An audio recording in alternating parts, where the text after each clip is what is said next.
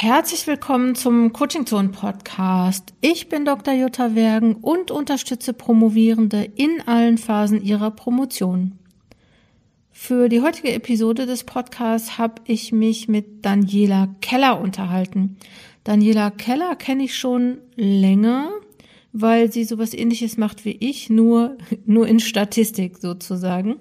Daniela ist, hat Mathematik studiert und berät und unterstützt Promovierende, Studierende, aber auch Forschungsinstitute im Bereich der quantitativen Methoden. Sie hat eine Statistikakademie und ich habe mich mal so ein bisschen mit ihr darüber unterhalten, ob man das eigentlich darf, sich helfen lassen und darüber, was Daniela noch so macht und was ihr in ihrer Arbeit so begegnet. Ja, habt Spaß, hört rein. Ja. ja. herzlich willkommen, Daniela Keller, die Statistikfrau, die man immer fragen kann, wenn man promoviert und Probleme hat mit Statistik. Und ähm, ich wollte jetzt als erstes mal fragen, Daniela, äh, welche Leute kommen, wann, wann kommt man denn zu dir eigentlich in die Beratung? Danke erstmal, dass ich, da sein darf in deinem Podcast, liebe Jutta. Sehr gerne. Ich freue mich ja auch immer über solche Leute wie dich, coole Leute. Ja, also die Leute kommen an unterschiedlichen Stellen zu mir. Die Frage, oder man könnte die Frage stellen, wann wäre es sinnvoll zu kommen? Und sinnvoll zu kommen wäre es auf jeden Fall schon, bevor man seine Daten erhebt. Das macht auf jeden Fall Sinn. Also wenn man nicht sicher ist, zum Beispiel, wie genau muss das Studiendesign aussehen oder ist das Studiendesign so, wie es geplant ist, richtig? Dann macht schon Sinn, mit einem Statistiker darüber zu sprechen, weil man da schon viele Punkte einfach überlegen kann, wie soll später mal die Auswertung aussehen. Also im Grunde, wenn ich mein Exposé schreibe, muss ich schon grob wissen, wie ich später analysieren will. Und wenn man sich da nicht sicher ist, dann macht es auf jeden Fall Sinn, dass man sich schon mal mit jemandem austauscht, der einen dazu ein bisschen beraten kann und dann da vielleicht schon die richtigen Weichen stellen kann. Mhm. Also das heißt so, zu, zur Beratung kann ich zu dir kommen. Was, was ich mich jetzt frage, ne, ich habe immer so auch so Stimmen, Stimmen von Profs irgendwie im Ohr, die sagen, ja, so Leute, die äh, statistische Verfahren anwenden, die sollten das ja eigentlich können. Ne? Mhm. So brauchen wir uns nicht drüber unterhalten, dass das nicht immer so ist. Wie stehst du denn dazu eigentlich? Ja, also was ich mache, ist immer Hilfe zur Selbsthilfe. Das heißt, die Leute, die bei mir sind, die können es dann auch selber und machen es auch selber und ich unterstütze dabei. Ne? Also im Grunde ein, ein Betreuer, der in Statistik fit ist und Zeit hat und Lust hat, ähm, der kann das Gleiche leisten. Ne? Der macht ja auch Hilfe zur Selbsthilfe. Aber es ist einfach mittlerweile oft so, dass entweder die ähm, die Leute schlecht betreut sind, dass die Betreuer zu wenig Zeit haben oder manchmal ist es auch wirklich einfach so, dass der Betreuer sich nicht auskennt. Oder manchmal ist es auch so, dass einfach ein wirklich schwieriges Verfahren gebraucht wird. Also wenn man wirklich ein komplexes Studiendesign hat oder was ganz, eine ganz eine Besonderheit sozusagen in den Daten, dann braucht man manchmal auch einfach wirklich eine schwierige Analysemethode, die man einfach nicht kennen kann. Hm. Oder die vielleicht schwierig wäre, sich das selber anzulesen oder zu lang dauern würde. Und dann kann man sich einfach absichern. Ich könnte mir auch vorstellen, dass es so, ähm, sage ich mal, Studiengänge gibt, in denen man ganz gut Statistik lernt. Also beispielsweise in der Soziologie, äh, da wo ich herkomme, da ist Statistik, glaube ich, irgendwie äh, gesetzt. Ja. Oder Psychologie auch, ne? Man ja, kommt genau. ja durch Psychologie auch nicht ohne Statistik, aber das ist auch so, stellst du das fest, dass es Studiengänge gibt, in denen das nicht so gelehrt wird und die Leute das trotzdem brauchen? Ja, ja, ganz oft, ja. Also es ist eigentlich, also der Klassiker ist eigentlich in Psychologie, dass es eben da okay ist, ja, dass die Leute wirklich eine ganz gute Grundlage haben, aber in fast allen anderen Fächern fehlt es eigentlich oder es ist zu lang her. Also dann ist es vielleicht eine ähm, Statistikvorlesung im ersten oder zweiten Semester gewesen, das ist dann einfach zu weit weg. Hm. Ja, und dann ist es oft leider auch so, dass die Vorlesungen einfach nicht angewandt genug sind oder, ähm, also wenn es jetzt so ein typischer Mathematiker macht, macht er das vielleicht auch einfach zu theoretisch. Oder für die Studierenden so, dass sie einfach nicht selber mitdenken. Die lernen halt ihre Sachen dann auswendig für die Prüfung, aber die überlegen nicht, wie würde ich das jetzt auf einem echten Datensatz hm. anwenden. Und das ist nochmal was ganz anderes. Das könnte ich mir ja auch vorstellen, dass es dann wirklich so ist, wenn man die Daten mal so hat, ne, dass, dass da kommen ja dann auch, das ist ja in, bei, bei qualitativen Methoden oder Verfahren, sage ich mal, auch so, ne? Man hat dann Daten und sagt, oh, okay, da habe ich jetzt nicht mit gerechnet, ne, dass ich das brauche und ähm, ja, genau. Was, dann ist was, es ja auch so, in den Büchern ist es auch ja immer nur das Musterbeispiel. Ne? Wenn man versucht, dann mit Büchern zu lernen, ähm, genauso wie im Studium auch, hat man da ja immer nur die perfekten Ergebnisse und nie die Sonderfälle, die man halt im echten Leben dann doch mal vor sich liegen ja. hat. Du hast auch Statistikbücher geschrieben, ne, eigentlich? Mhm, eines, ja. Also das ist ein Buch eigentlich für Medizinstudenten, die Doktorarbeit schreiben. Mhm. Äh, genau, und da ist, das haben wir zu dritt geschrieben und da ist ein Statistikteil drin, der ist von mir. Da ah, ja. so die Grundlagen, die einfachsten Schritte für die Mediziner. Ah ja, okay. Sag, was, was mir nochmal öfter passiert, was ich öfter höre, ist, dass Leute sagen, ja, ähm, ich, ich promoviere bei Person XY, die hat aber keine Ahnung von der Methode. Was, was hältst du von sowas? Also ich finde es schwierig, äh, weil man muss einfach halt sicherstellen, dass ähm, derjenige, der promoviert, auch gut betreut wird und das kann man dann halt nicht mehr. Ne? Mhm. Dann müssten die Betreuer eigentlich sagen, gut, dann brauchen wir halt jemanden, der dazukommt und uns da irgendwie unterstützt und das ist manchmal halt dann nicht der Fall. Ja. Mhm.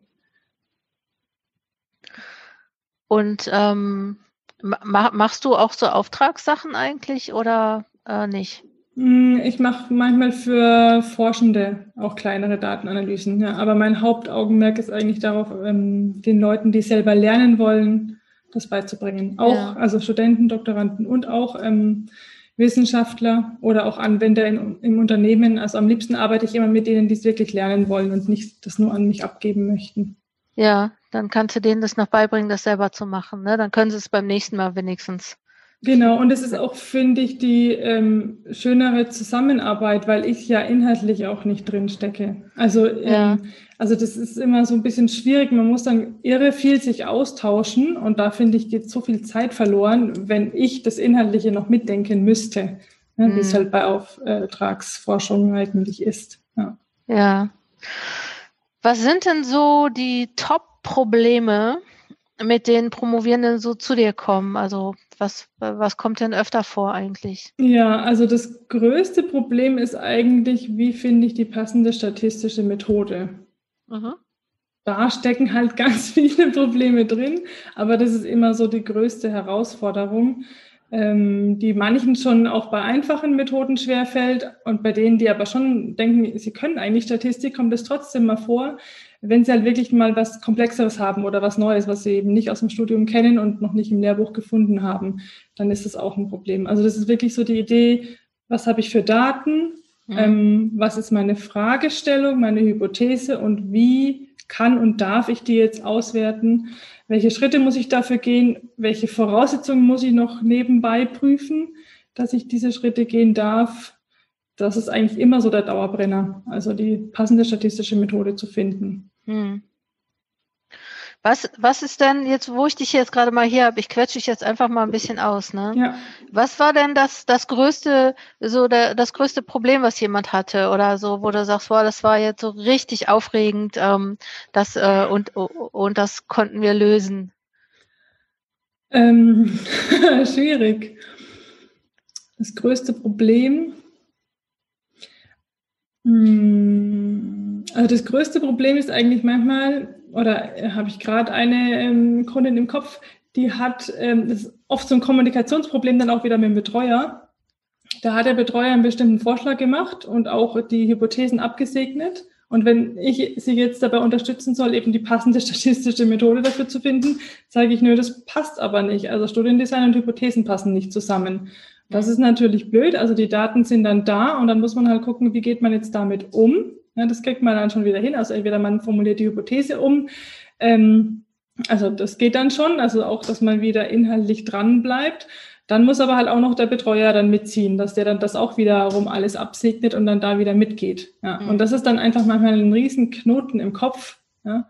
Das ist dann so auch, wenn der dann gelöst ist, ist es dann immer ein sehr großer Aha-Moment und dann sagen ganz viele auch, dass es dann plötzlich Spaß macht, wenn sie dann auch wirklich wissen, was sie machen müssen und dann machen sie das auch wirklich mit Freude.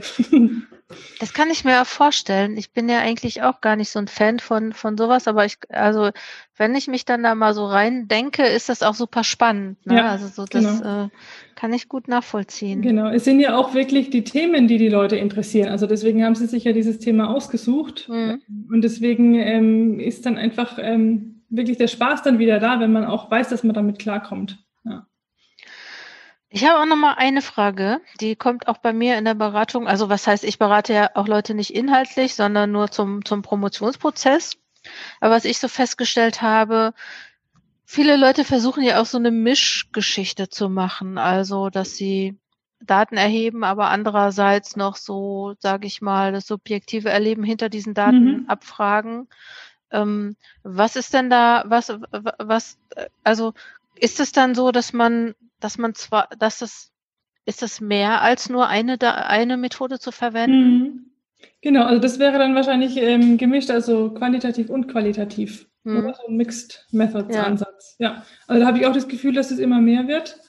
Mhm. Ähm, ist ja eigentlich also, auch schlau, ne, oder? Ich finde das gar nicht so schlecht, so dass. Ja, äh, ja, also es kommt immer drauf an, was ich halt möchte, ne? was ich mhm. halt untersuchen möchte und wie, wie der Forschungsstand ist zu dem mhm. Thema.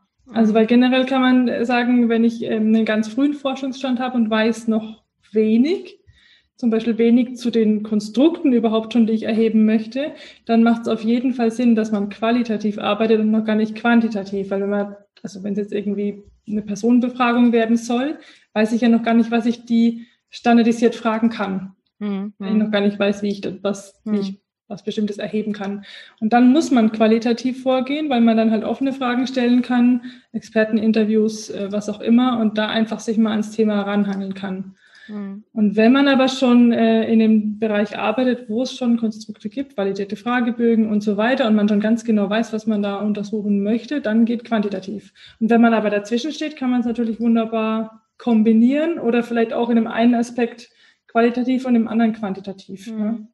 Und wenn man viel Zeit hat, was ja oft so ist ähm, bei einer Promotion, dann kann man es vielleicht auch wirklich in Stufen abhandeln. Ne? Erstmal qualitativ rangehen und später was Quantitatives draufsetzen. Mhm. Aber eigentlich ist das, was du machst, schon auch ein bisschen Promotionsbetreuung, oder?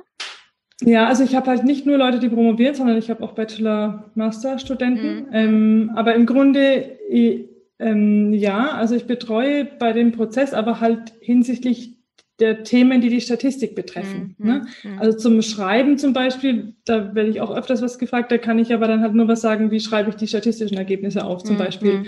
dazu Tipps geben. Ne? Das sind dann eher so Formalien oder was kommt in Ergebnisteil, was kommt in Anhang, solche Geschichten werden dann da gefragt. Daran, dazu kann ich schon auch was sagen. Ja. Mhm. Und was, wie, wie stehst du dazu, wenn wir jetzt, also ich denke jetzt so gerade noch, muss noch mal kurz auf diese äh, Prof-Geschichte, weil, weil äh, so ich hänge so ein bisschen, weil ich denke, dass äh, dass die Betreuer, Betreuenden, die Promotionsbetreuenden beispielsweise ja auch damit einverstanden sein müssen. Ne? Ja. Sind die das bei dir? Wissen die das oder machen die Leute das so heimlich? Ja, die wissen es nicht immer. Ja, mhm. Also die Leute machen es teilweise heimlich, weil sie Angst haben, dass es irgendwie negativ sich auswirkt. Mhm. Ähm, es macht aber total viel Sinn, wenn sie es wissen. Aber ich kann auch verstehen, wenn man irgendwie das Gefühl hat, das Verhältnis passt nicht oder so, äh, mhm. dass man es dann nicht kommunizieren möchte. Mhm. Aber gerade so, was ich vorhin gesagt habe, dass wenn man dann die Hypothesen doch mal umformulieren muss oder so, ähm, dann ist das für die Kommunikation viel leichter, ähm, und für diese ganzen Schritte, die man da dann geht, wenn der Betreuer eingeweiht ist oder die Betreuerin. Mhm. Ähm, und ich habe auch Kontakt zu, zu äh, Professoren, die sagen, ähm, wir schicken unsere Leute ganz bewusst zu, zu einem Experten, wenn wir das Gefühl haben, wir können nicht helfen. Mhm. und also das, ich finde, es hilft allen, aber ich kann es auch verstehen, wenn es jemand nicht ähm, ja, ja. so offen ich, ich, damit sein. Ja, ich meine, manche Leute kommen ja, muss ich jetzt mal auch mal sagen, manche Leute kommen ins Coaching und wissen auch nicht genau, ähm, erstens irgendwie, ähm, ob sie das sagen sollen, ob das sich ja. negativ auswirkt.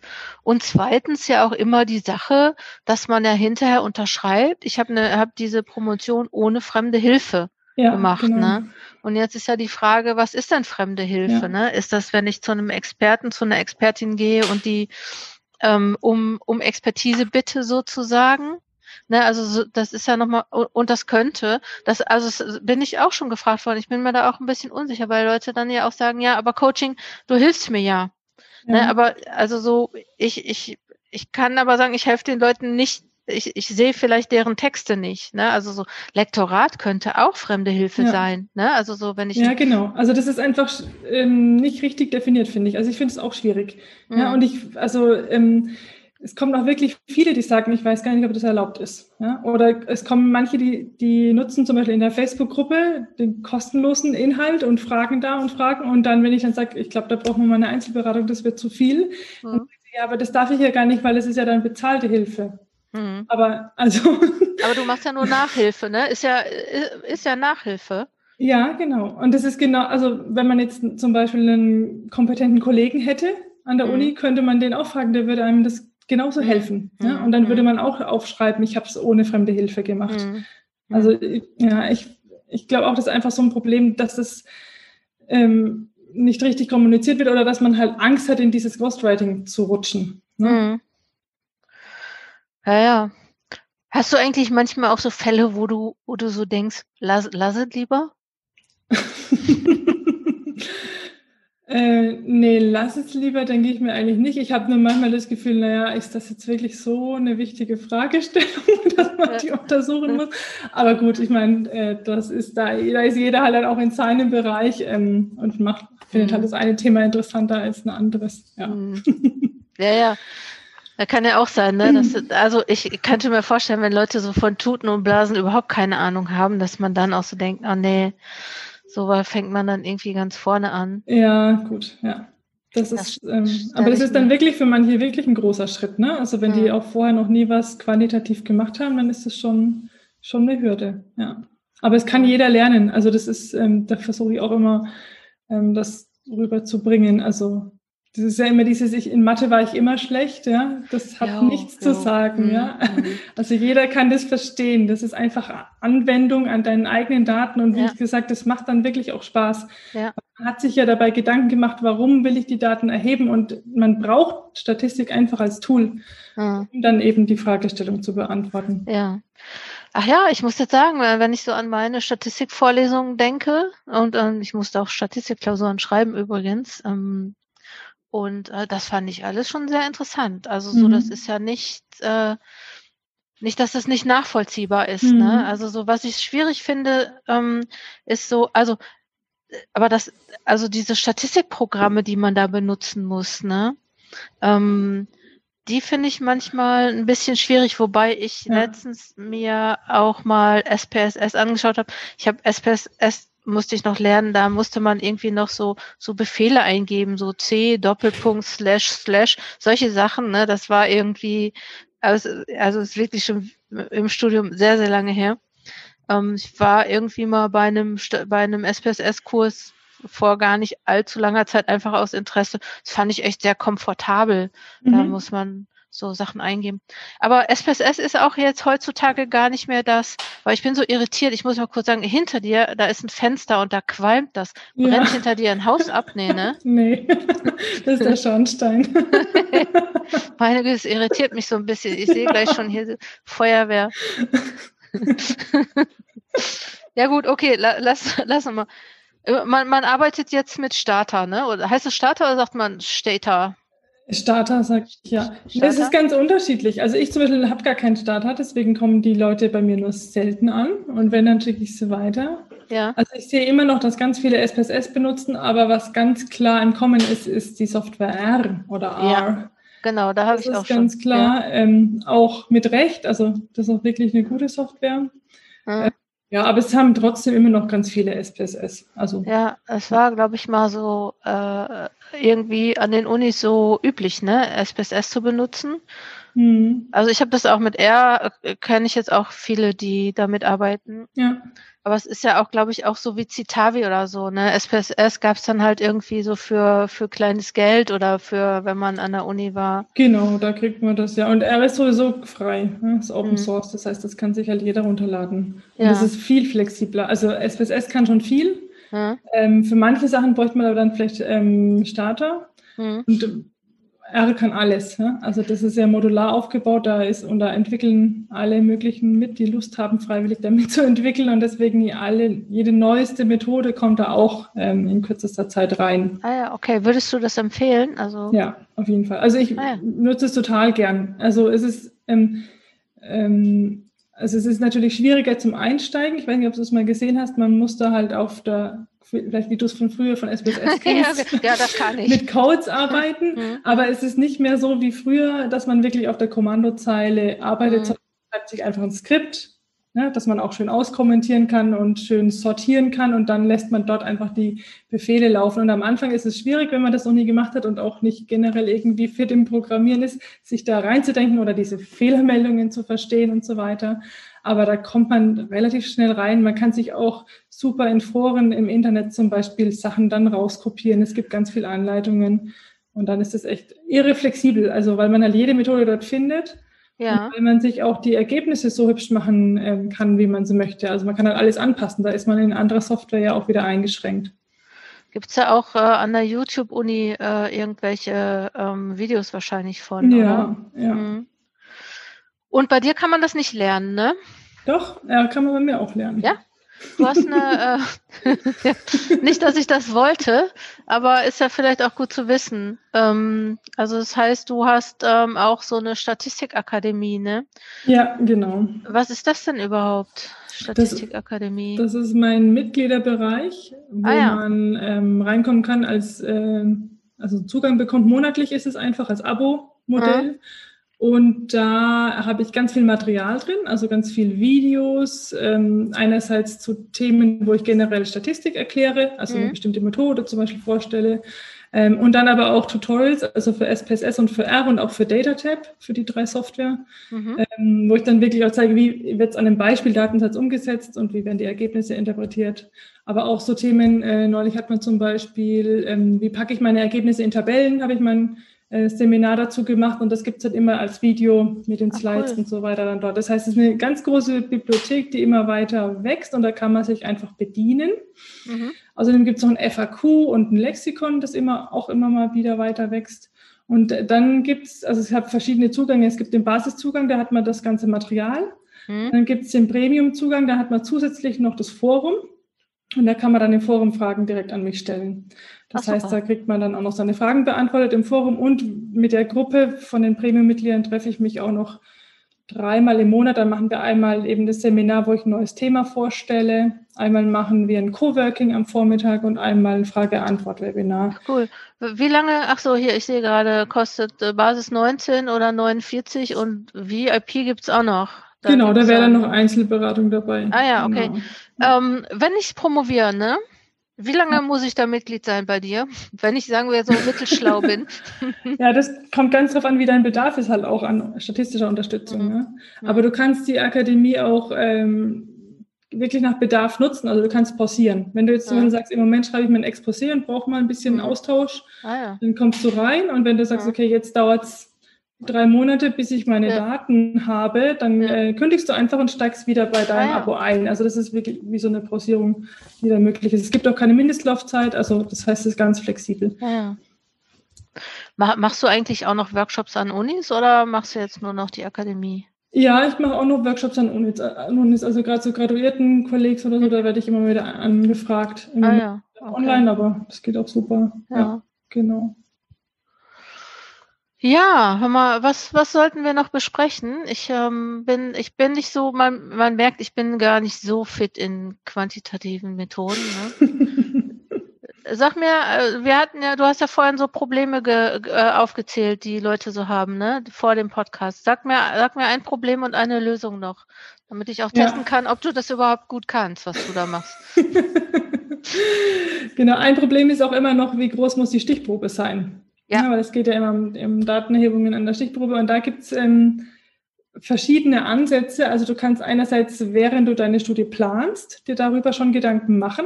Und wenn du ganz konkret schon weißt, was du herausfinden willst ähm, und auch schon eine Idee hast, wie groß der Effekt sein wird, also im Sinne von der Effektstärke in der Statistik dann, dann kannst du tatsächlich auch ausrechnen, wie groß die Stichprobe dafür sein soll oder muss, um das nachzuweisen. Das heißt, das ist so eine ähm, Fallzahlplanung, die man vorab machen kann. Und die kann man wirklich ausrechnen. Ne? Also das heißt, du musst dann schon genau wissen oder zumindest ein Szenario entwerfen, wie du deine Daten, mit welcher Methode du die auswerten wirst und auch welchen Effekt du unters, äh, erhalten wirst. Und dann kannst du sagen, okay, dafür brauche ich 200 Fälle zum Beispiel. Und dann kannst du damit ja. losgehen und dann die Daten so erheben. Ah, ja. Dann gibt es aber auch die Möglichkeit, dass du deine Daten dann schon hast und deine Analyse rechnest und dann kann es auch so eine Post-Hoc-Power-Analyse geben. Das, ähm, da geht es dann auch um die Fallzeitplanung und da rechnest du quasi aus, wie groß hätte meine Stichprobe sein müssen, um den jetzt tatsächlich gemessenen Effekt als signifikant nachzuweisen. Und das kann in einigen Fällen auch noch Sinn machen. Allerdings nicht immer. Da hatte ich vorhin den Fall, ähm, da hat einer ähm, einen mini kleinen Effekt gemessen und hat dann gemeint, okay, dann macht er jetzt dafür eine Post-Hoc-Power-Analyse, also wie groß, um das quasi in seine Diskussion reinzupacken, wie groß hätte es mhm. denn sein müssen oder müsste es in der nächsten Studie sein. Und dann kam da aber raus, gut, es müsste an 5000 Personen nächstes Mal dann erheben. Das macht dann aber keinen Sinn, weil dann ist der Effekt auch so klein und vermutlich dann in seinem Fall auch klinisch gar nicht relevant. Das heißt, darüber muss man sich auch noch Gedanken machen. Das heißt, da kommt dann auch wieder der Inhalt rein, ne, den mhm. ich zum Beispiel nicht beurteilen kann, mhm. sondern wo ich so nur so ein paar Tipps dazu geben kann. Ja, aber dieses Thema Stichproben, Größe, Fallzeitplanung ist auch ein großes Thema. Mhm. Ist es eigentlich noch, noch, noch kurz eine Frage, was ich, ähm, ist eigentlich eine quantitative Methode, also wenn ich, wenn ich so quantitative Methoden in meiner Dissertation verwende, ist es eigentlich teurer, als wenn ich qualitative?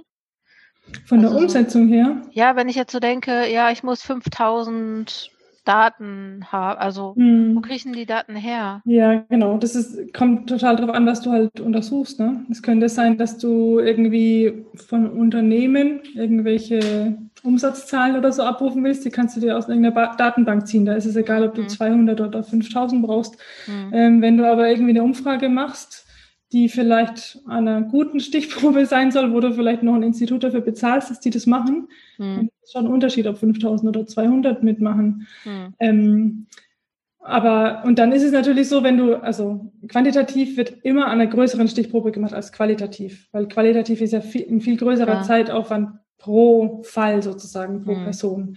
Ja. Ähm, aber es gibt da auch eine riesen ähm, Bandbreite im Quantitativen. Ne? Also es mhm. gibt ähm, zum Beispiel, wenn du irgendwie in der medizinischen Forschung bist und machst ähm, machst da äh, Studien, die sehr früh stattfinden im Forschungsprozess, dann machst du die vielleicht an fünf Tieren, ne, deine Messungen. Mhm. Das würde jemand, der irgendwie eine Patientenuntersuchung später macht oder jemand, der eine Befragung von den Personen macht zu irgendwelchen Einstellungen, natürlich überhaupt nicht verwenden, so einen Mini-Datensatz. Mhm. Ja. Also deswegen hängt es dann auch immer vom Fachbereich ab und wo man gerade steht im Forschungsprozess. Ja, naja gut, und viele Daten gibt es auch schon, ne? Viele Daten sind auch schon vorhanden. vorhanden. Ja. Ja. Ja, es gibt ja auch äh, viele Daten, fällt mir gerade ein, über äh, Promovierende, aber die, also sagen wir so, da gibt's aber andererseits auch wieder relativ wenig Daten, weil man weiß zwar, wie viele Leute im Jahr ihre Promotion abschließen, das kann man mhm. irgendwie messen. Mhm. Ähm, aber ich, also was mich zum Beispiel interessieren würde, wäre herauszufinden, wie viel Promovierende es eigentlich ja, gibt. Ja. Und das kann man irgendwie, da gibt's, aber das kann man auch nicht rausfinden, ne? Mhm. solange die sich nicht nicht zugelassen sein ja, müssen und ja. viele, also viele sind dann zugelassen, haben schon wieder aufgehört und manche ja. promovieren und äh, lassen sich erst kurz vorher zu, also werden erst kurz vorher zugelassen. Liegt dann auch da dran, ne? Ach schade, sonst könnten wir auch mal zusammen eine Studie machen. also ich würde die machen und du würdest mir, ich würde dann in deine Akademie kommen und du würdest mir dann äh, genau. Nachhilfe geben, sozusagen. Genau. Ja, okay. Ich sehe schon, das läuft gut bei dir. Das äh, finde ich toll. Und ähm, vielleicht können wir ja bei der nächsten Challenge oder so mal, wenn du Bock hast, komm noch mal vorbei ja. im September in, die, in die Challenge und äh, mach einen kleinen Mini-Workshop oder so. Ja, sehr gern. Gut, dann bedanke ich mich und alle Leute, die vielleicht jetzt im Podcast, den Podcast hören und Fragen haben, die ähm, wenden sich dann einfach, schicken dir einfach eine E-Mail oder kommen auf die Seite statistik und beratung.de oder suchen nach genau. Daniela Keller und genau. du kannst dann denen auch Nachhilfe geben. Genau. Alles klar, liebe Daniela. Vielen Dank. Dankeschön. Gerne. Tschüssi. Tschüss. Vielen Dank fürs Zuhören. Schön, dass ihr dabei geblieben seid. Wenn ihr mehr zu Daniela und ihrer Arbeit erfahren möchtet, findet ihr den Link zu ihrer Website in den Show Notes oder ihr googelt sie schnell selbst. Ähm, Daniela Keller Statistik und Beratung. Okay, und wenn ihr mehr über Coachingzonen erfahren wollt, dann kommt auf die Webseite coachingzonen.de und abonniert den Newsletter, folgt uns auf unseren Social Media Kanälen und seid gespannt, was wir noch alles so in der Pipeline haben. Alles Gute, kommt gut voran. Bis nächste Woche. Eure Jutta Wergen.